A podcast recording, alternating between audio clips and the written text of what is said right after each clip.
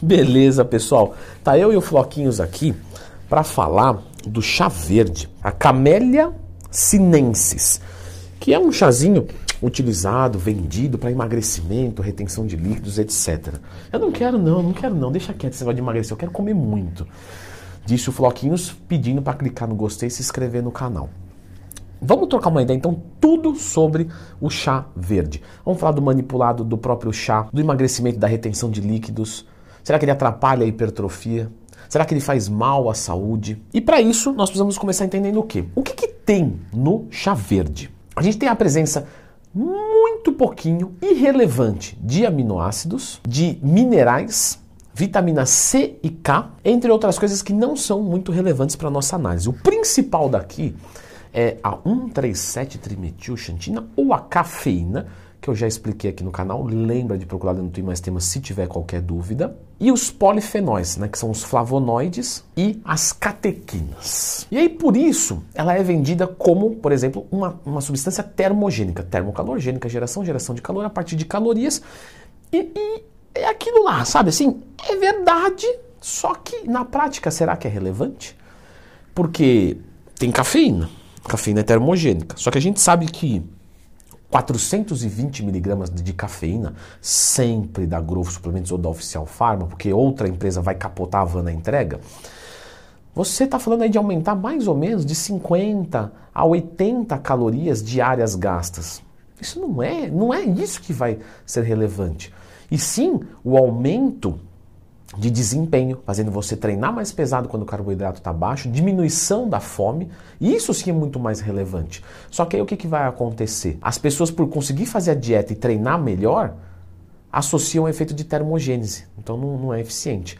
E no chá verde tem pouquinho, ou seja, não é extremamente relevante para o emagrecimento o chá verde. Ele pode ser um auxiliar para as pessoas, por exemplo, que têm dificuldade para ingerir grandes quantidades de cafeína. E se você é uma dessas pessoas, se sinta privilegiado. Porque eu recebo isso no, no, na caixinha de perguntas do Instagram. Olha, eu não me dou bem com a cafeína, e agora? O que, que eu faço? Não é que você não se dá bem, é que você é sensível à cafeína e isso é bom. Quanto mais sensível a gente é à cafeína, melhor. A gente usa uma pequena dose e tem um grande efeito.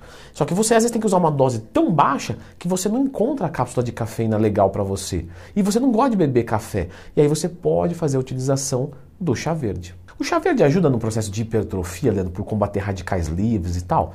Bom, sempre que a gente tem uma, uma, uma, dieta mais rica, com fitoquímicos, etc., a gente tem mais oportunidade de crescimento. Mas dizer que é relevante, não.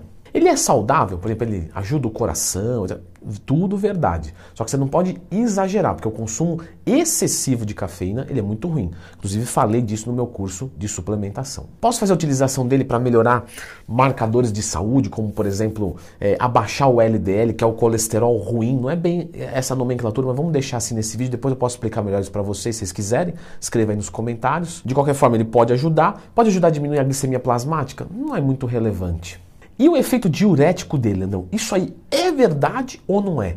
É, tá? Se você tomar uma dose de chá verde, você vai ver que diferença dá na diurese. Ah, mas não é por causa da cafeína? Não é por causa da cafeína, tá? Pode fazer o teste. Ah, estou consumindo cafeína regularmente, então meu corpo já está acostumado com aquilo. Hoje eu vou mandar um chá verde no lugar do meu cafezinho. Você vai ver que a diurese aumenta bastante. Só que a gente tem que fazer o preparo dele da maneira correta, tá? Que é esquentando a água até mais ou menos 85 graus. Ou seja, você desliga um pouco antes de ferver, ou você deixa ferver e espera ali uns 5, 10 minutinhos. Aí você pega essa água e joga juntamente com as folhas. A quantidade depende da força que você quer fazer o chá. Você pode usar 5 gramas, 10 gramas para um litro de água. Aí você coloca uma tampa e deixa abafando por 3 a 5 minutos. Essa infusão que a gente chama deixa a maior concentração de polifenóis e também com maior teor das catequinas. Aí você pode coar e servir. É indicado também não deixar ele mais de 24 horas para consumir depois, porque algumas coisas você vai perdendo. E é importante falar que tanto faz você beber quente ou frio. Então fiz o chá verde agora. Posso colocar umas pedras de gelo para já ajudar a baixar a temperatura rápido e tomar sem problemas.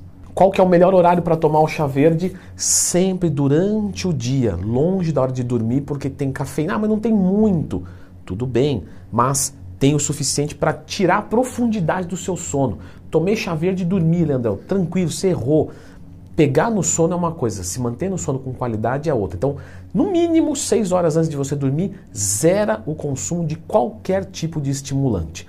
E um outro ponto também é que você não vai tomar chá verde antes de dormir, porque vai dar diurese, micção noturna, você vai ficar acordando, vai piorar o teu sono. Chá verde tem alguma contraindicação? Sim, pessoas que têm hipertensão, pessoas que têm problemas gastrointestinais, porque ele contém a cafeína. Ele pode fazer mal para a saúde? Claro, qualquer coisa em excesso pode fazer mal. Você pode ter, por exemplo, diarreia, você pode ter azia, você pode ter é, é, crise de ansiedade, mas isso se você consome excessos, porque como ele tem pouquinha cafeína, a gente consegue administrar e ir muito bem. O quanto eu posso consumir por dia?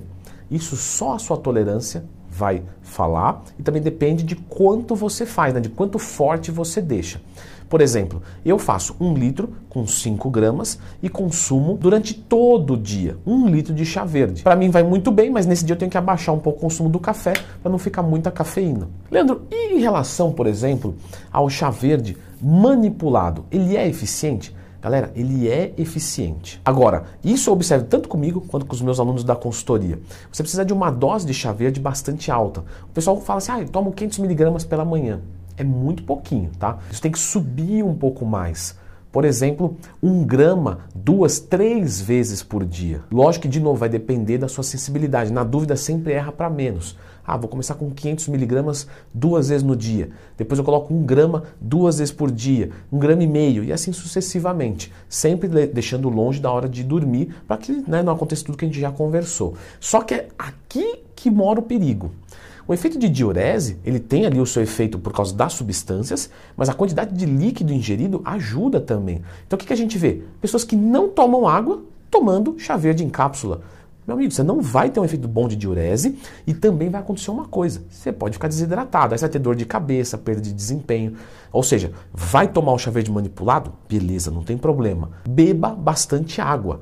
Ah, mas o quanto é bastante água? Quanto você tem que tomar por dia? 35 ml para cada quilo que você pesa no dia que você não treina e mais ou menos 45 ml por quilo no dia que você treina. Se tiver calor, pode até subir mais do que isso. Essa quantidade é suficiente. Não manda mais de 500 ml de água por hora, porque provavelmente você não vai conseguir absorver isso, ela vai passar reto. Mas tem que beber água com o chá verde. Eu vou deixar um vídeo agora aqui falando sobre outros tipos de chá, chás para emagrecimento. Comentei do chá verde, agora tem outras opções. Dá uma conferidinha aqui.